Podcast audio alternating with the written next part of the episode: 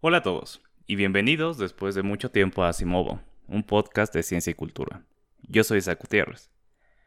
Una de las razones principales para el hiato extendido que hubo en la publicación de episodios es que resultó que el tema que había escogido para hacer era muy extenso por los diversos matices y precisiones que se tienen que hacer. El tema era por qué Europa occidental y Norteamérica eh, son la potencia hegemónica mundial, ¿no? ¿Por qué Occidente es fuerte? Bueno, pues resulta que esta pregunta es una pregunta muy importante en la historia, en la profesión histórica, y en realidad no está satisfactoriamente contestada. Eh, sin embargo, al tratar de contestarla, sí que nos vamos a encontrar muchísimos temas muy interesantes que aportan a nuestro entendimiento del desarrollo eh, de la sociedad actual. Así que decidí que iba a tratar de presentar las diversas explicaciones para entender eh, sus méritos y sus contras. Así que bueno, ¿por qué es fuerte Occidente?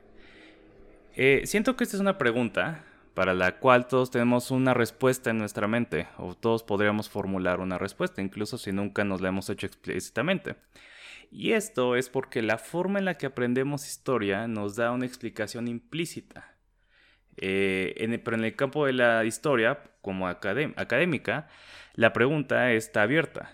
Y de hecho es algo que se trata de responder de más o menos desde principios del siglo pasado. Así que en este episodio voy a hacer un recuento de la primera teoría que surgió para explicar el dominio de Europa. Pero antes vamos a hablar un poco de esta explicación que digo que está implícita en la forma en la que aprendemos historia. Se llama teoría de la modernización. Esta teoría surge del interés por parte de las ciencias sociales europeas y estadounidenses justo después de la Segunda Guerra Mundial y hasta más o menos mediados de los 60 de crear una fórmula que se pudiera llevar a las sociedades subdesarrolladas de África, Asia y América Latina para que éstas alcancen la modernidad y progresen. El núcleo de esta, de esta corriente es que existe una serie de ideas occidentales que cuando sean introducidas en las sociedades tradicionales que aún no llegan a ellas, iban a sacudirles el atraso que estaban experimentando. Ahora, el énfasis aquí está en esas ideas occidentales, ¿no? No está en la realidad material o geográfica u otros aspectos más concretos que experimenten las naciones. Y pues esas ideas son varias, pero una que es recurrente es la idea de una fuerte ética laboral. Y esto no es coincidencia, porque la primera explicación de por qué Occidente creció eh, mucho más eh, que las, las, demás naciones viene de un trabajo eh, de 1905, muy de a principios del siglo pasado, realizado por un pensador alemán eh, que estaba muy interesado en explicar los orígenes del capitalismo, ¿no? Y, por qué el capitalismo se, ah, levantó como el, sistema económico dominante. Estamos hablando de Max Weber, quien en su ensayo La ética protestante y el espíritu del capitalismo explica cómo eh, la adopción del protestantismo en Europa Occidental contribuyó al desarrollo del capitalismo. Entonces vamos a hablar un poco antes de Max Weber. Entonces, eh, Max Weber era un pensador alemán interesado en el capitalismo, ¿no? Como el otro pensador alemán interesado en el capitalismo, Karl Marx. Y justamente el trabajo de Weber es una respuesta al dominio de las ideas de Marx en su momento. Para Marx, el motor de la historia era el conflicto entre las clases, era económico. Y para Marx, lo que determinaba la sociedad y lo que pensaba una sociedad estaba en su estructura económica, ¿no? Para Marx, eh, si querías entender cómo piensa una sociedad, tienes que ver cómo piensa la clase dominante de esa sociedad, ¿no? Y a través de la lucha de clases, puede que hay un cambio en, ese eh, arreglo económico y entonces la nueva clase dominante va a determinar las ideas de esa sociedad. Pero Weber creía que al contrario, las ideas tenían más causalidad sobre la economía de una sociedad. Weber estaba más interesado en las ideas como motor de la historia. Y en ese sentido, Weber está buscando cuál era esa idea, cuál era ese ímpetu que hizo que el capitalismo se convirtiera en la forma económica dominante. ¿no? Eh, la respuesta que Weber encontró, satisfactoria, fue la expansión del protestantismo en ciertas regiones de Europa Occidental, como Alemania, como Inglaterra, como los Países Bajos, y eventualmente en el Nuevo Mundo, en Estados Unidos. En el ensayo de él, que vamos a tratar específicamente de hoy, La ética protestante y el espíritu del capitalismo, eh, Weber acredita los valores que el protestantismo inculca sobre sus seguidores como los responsables detrás del éxito de las sociedades que en sus poblaciones cuestan con una mayoría de estos. Entonces, ¿qué tiene que ver el protestantismo con el capitalismo? Pues bueno, eh, Weber empieza este ensayo, que es súper importante, eh, Weber es considerado el padre de la sociología moderna, con algo bastante flojo. Según Weber, eh, si nos podemos estudiar las plazas estudiantiles en todos los niveles, están ocupadas en su mayoría por protestantes. Si vemos las esferas altas de la clase trabajadora, están ocupadas por protestantes. Si vemos quiénes son las personas más ricas, en, en, Europa Occidental, vamos a ver que son la mayoría protestantes. En realidad no hay mucha evidencia aquí. Eh, y Weber pues no, no hace citas muy, este, muy estrictas, tratando de demostrar lo que encontró. Pero bueno, eh, vamos a, darle un poco el beneficio de la duda aquí, porque no es lo más importante. Eh, claro que si tomamos el ejemplo específico de Estados Unidos, pues vaya que sí, ¿no? Los protestantes iban a dominar ahí porque los eh, padres fundadores, los primeros que colonizadores, pues eran protestantes, ¿no? Entonces, pues había una riqueza acumulada en ese grupo que obviamente iba a superar por mucho a la riqueza de los católicos, que en su mayoría eran eh, descendientes o incluso eran inmigrantes de primera generación que venían de Irlanda o de Italia, ¿no? Entonces, pues en el caso de Estados Unidos, sí, sí, vaya que sí es cierto. Aunque pues una muy buena pregunta sería, bueno, pero ¿esto tiene que ver con el hecho de que sean protestantes o con el hecho de que estén ahí primero y que la muestra de los católicos sea necesariamente de clase baja porque hablamos de inmigrantes? Pero bueno, eh, es la parte más floja del ensayo.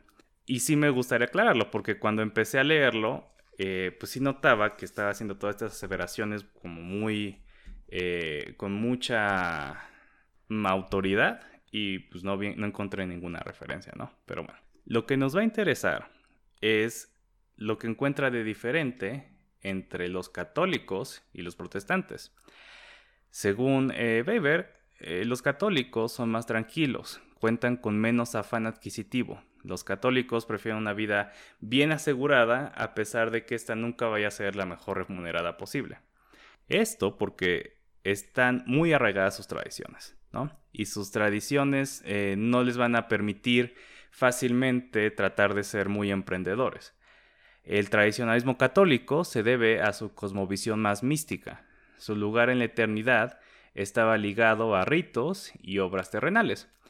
Pero por otro lado, el protestante creía que su destino eh, ya estaba resuelto por Dios, o por lo menos no iba a estar ligado a lo que hiciera en la tierra. Recordemos las solas eh, de Lutero, sola fide, es decir, solo fe, sola escritura, es decir, solo a través de la Biblia, y sola gratia, es decir, que solo por la gracia de Dios podía ser uno salvo. No, eh, no había nada que pudiera ser uno en la tierra para lograr su salvación. Entonces no había trabajos, no había como eh, muestras de santidad que uno pudiera hacer que le aseguraran su lugar en el cielo. Y entonces, como ya no estabas eh, ligado al mundo espiritual a través de tus obras en la tierra, pues tenías la posibilidad de llevar una vida mucho más pragmática y enfocada en empresas terrenales. Entonces, es, Weber hace una tipología de la religión eh, cuádruple, con, con dos diferenciaciones importantes. La primera es la diferencia entre las religiones más ascéticas y las más místicas, y el otro, la diferencia entre las religiones más de este mundo y las de otro mundo. Para Weber, el catolicismo es completamente de otro mundo, porque siempre estás pensando en, todo lo que está en el mundo espiritual o en lo, sobre lo que tú puedes tener cierta injerencia, ¿no? Es decir, por tus acciones tú puedes modificar tu lugar en el otro mundo. Eh, pues, pero si estás enfocado en eso, nunca vas a poder tener un efecto en este mundo, ¿no? O sea, nunca vas a poder desarrollarte en este mundo porque estás enfocado allá. Ya sea seas un místico de otro mundo o un ascético de otro mundo, ¿no? Este, por ejemplo, un ascético de otro mundo, así en el, ascetismo, que es como eh, tratar de llevar una vida muy rígida, este, muy, sin, muchos placeres, etcétera, etcétera. Eh, sería, por ejemplo, un monje que está encerrado tratando de estudiar la Biblia, etcétera, etcétera, ¿no? Porque piensa que eso lo va a acercar más a Dios o que va a elevar su santidad. Pero Lutero lo que hace es separar a sus creyentes del otro mundo y aterrizarlos en este mundo. ¿Por qué? Porque pues no hay nada que puedas hacer para aumentar tu santidad o este o asegurar tu salvación. Entonces, pues no te enfoques en eso, ¿no? Pero ¿en qué sí te puedes enfocar? Bueno, eh, Lutero acuña la palabra Beruf en el alemán. Si ustedes este, saben algo de alemán, saben que Beruf quiere decir eh, profesión, ¿no? Ocupación. Si les preguntan, was ist dein Beruf? Les están preguntando cuál es su trabajo, ¿no?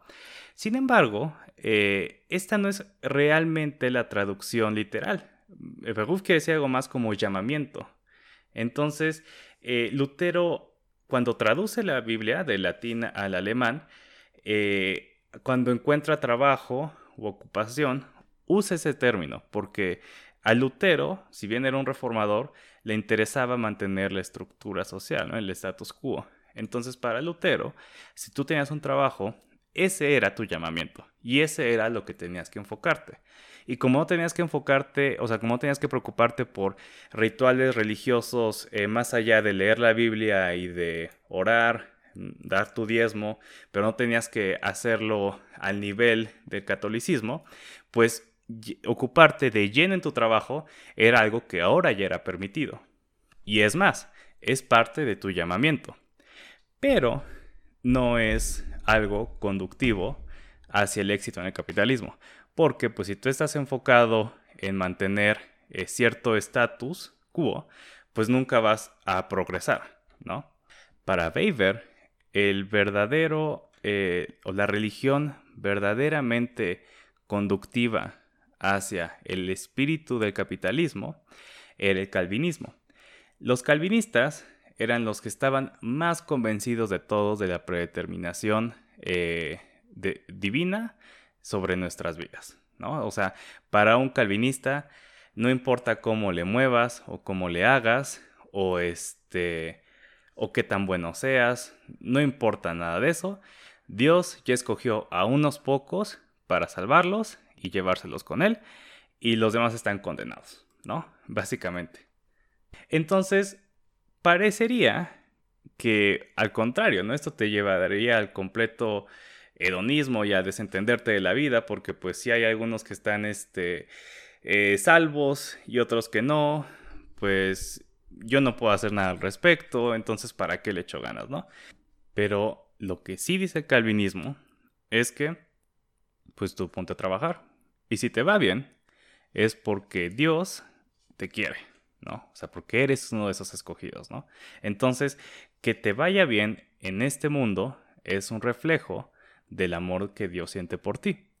Entonces, no, nótese cómo ya estamos completamente separados de la mística y de la religión y ya estamos enfocados en que nos vaya bien aquí en la realidad, ¿no? En el mundo de verdad. A esto Weber le llama el ascetismo de este mundo.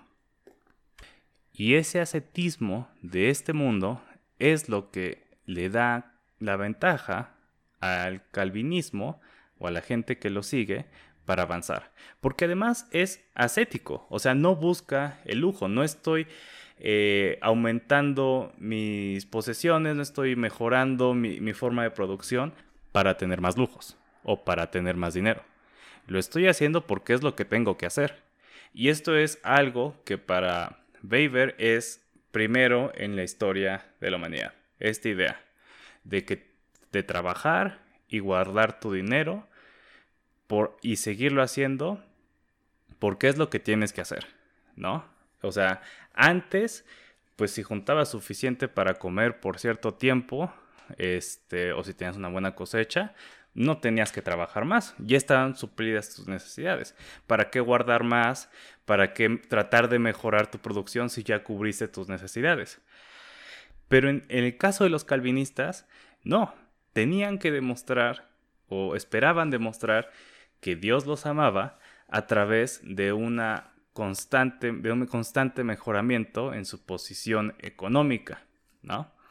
Y esta actitud que antes, sobre todo así en, sociedades católicas, sería visto como avara, como muy acumuladora, como pues ¿para qué te estás esforzando tanto si a final de cuentas no estás disfrutando lo que estás haciendo?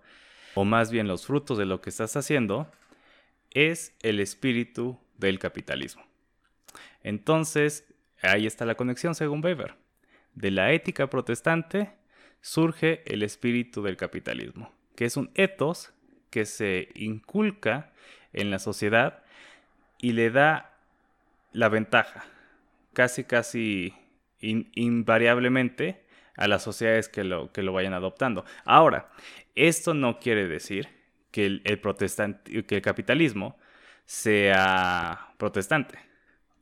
O sea, el espíritu del capitalismo surge de la ética protestante, pero el capitalismo no, o incluso, o sea, el capitalismo incluso con este ethos, no es una moral eh, cristiana.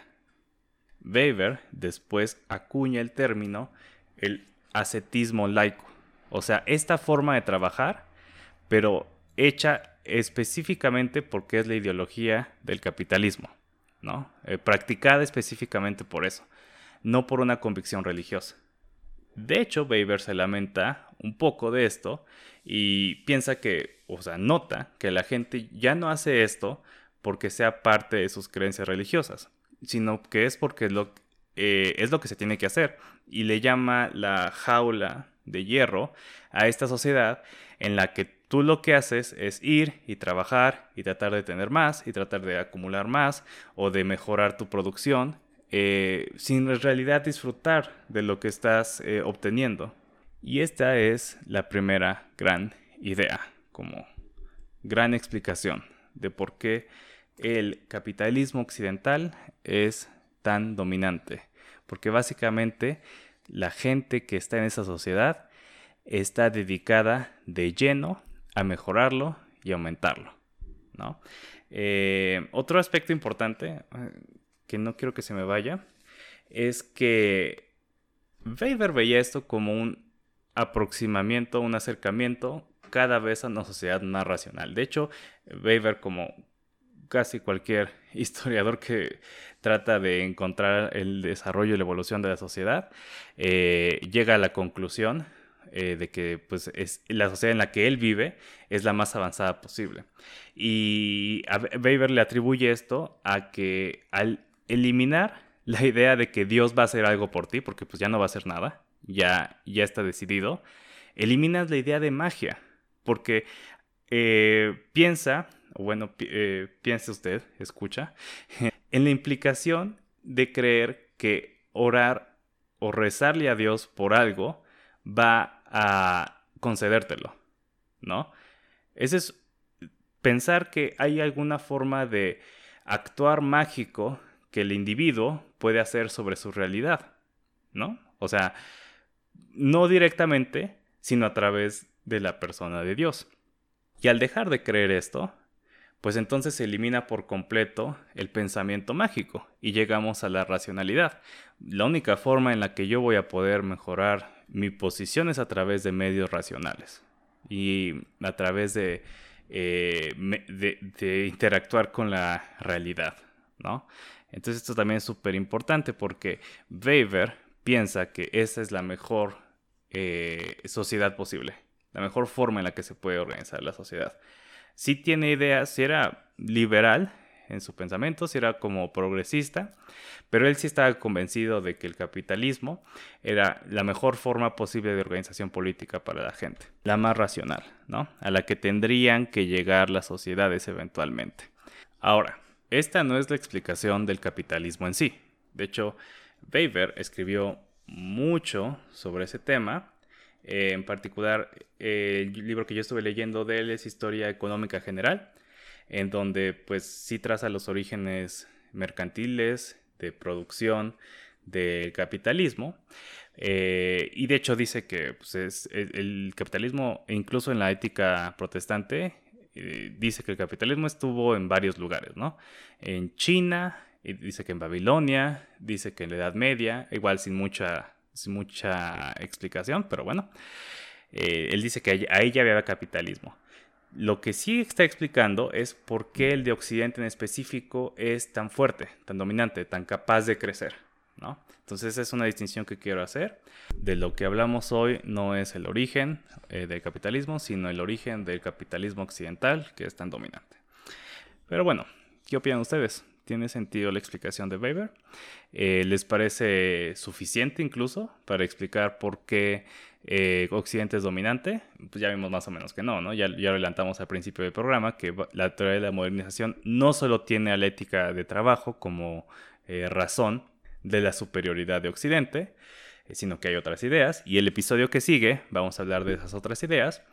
Pero de momento, eh, si tienen algún comentario, si tienen algunas teorías ustedes mismos acerca de por qué Occidente es tan dominante, o si han leído por qué, porque de nuevo, este tema va a durarnos mucho, entonces eh, eventualmente dejaremos el mundo de las ideas y iremos al mundo geográfico. pues me gustaría escucharlas, pueden seguirnos en nuestras páginas, Asimovo en Facebook, Asimovo-podcast en Instagram, Asimovo en Twitter o también pueden contactar a través del correo asimovopodcast.gmail.com. Eh, quiero hacer una F de ratas. Hice varios errores en el último episodio que fue hace años. Este, pero bueno, igual tengo que aclararlas. Obviamente, volvido no es una palabra, la palabra es vuelto. Y cuando hablé de la de la gran hambruna en, Irlanda, dije que la población de... Eh, me, refería al año 1945, cuando en realidad me debía referir al año 1845, obviamente. Pero bueno, sin más por el momento, muchas gracias por escucharnos y nos vemos en el siguiente episodio. Vamos a hablar de la modernización. Gracias.